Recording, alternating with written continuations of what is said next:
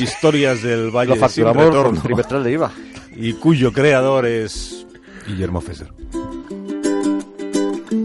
En Estados Unidos hay dos tipos de recetas, las de cocina, que se dice recipes, y las de farmacia, que son prescriptions. La segunda, prescription, es la receta que tienes que llevar en la maleta si viajas a Estados Unidos con antibióticos y no quieres que te lo requisen en la frontera.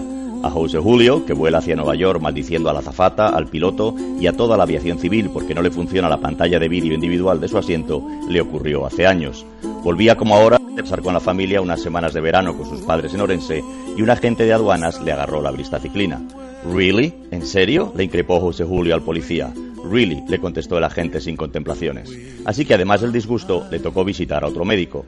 En aquella época, como estaba sin seguro, la broma fueron 250 bucks, 250 pavos, de la consulta y 40 dólares por las 18 píldoras, 18 tablets del compuesto genérico Common Brand tetraciclina. En Estados Unidos, los laboratorios se ahorran el envase. Cuando un médico te receta antibióticos, te pregunta dónde quieres comprarlos y manda a esa farmacia un comunicado para autorizarles la venta. A ti y solo a ti, que tienes que presentar un documento con foto, normalmente el carnet de conducir, pero vale también el de la piscina, y acertar tu fecha de nacimiento cuando te la pregunten en el mostrador.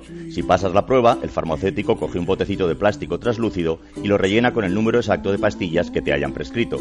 Si el doctor ha dicho 12, pone 12. Si ha dicho que solo 6, pues solo 6. Ni una más ni una menos. En la USA, después del tratamiento, no sobran en el armarito del baño comprimidos para donarlos a una ONG. El bote viene personalizado con una etiqueta que indica tu nombre y dirección postal, el medicamento y el número de tomas.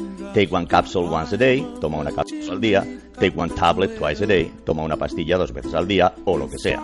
Como en España es distinto y José Julio ya ha aprendido la lección, hoy lleva en la cartera la receta de amoxicilina para la faringitis que ha pillado su hijo Adam en el Valle del Miño.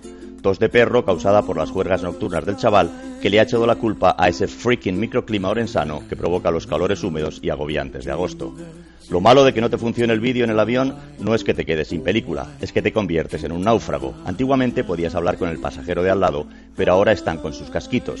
Un viaje transoceánico ya no vale para hacer amigos. Así que José Julio se maldice por no poder compartir con nadie su excitante proyecto.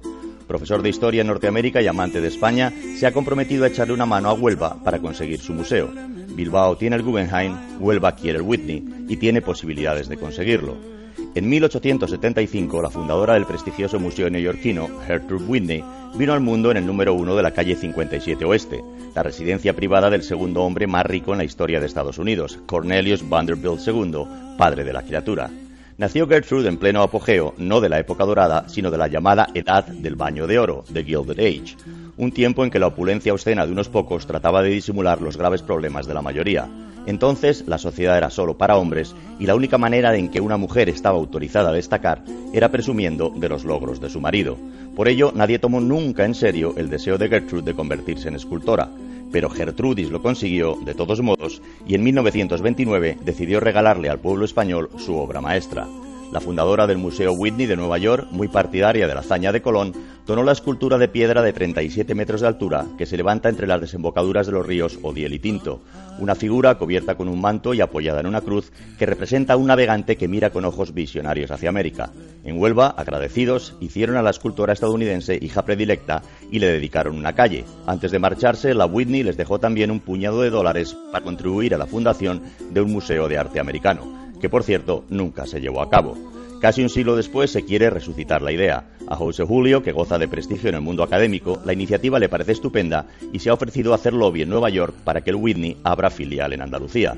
Ahora bien, hay algo que le inquieta y que es lo que le hubiera gustado comentar con algún otro pasajero. Todos los interlocutores que se le han acercado mencionan lo que internacionalmente se conoce como el efecto Bilbao,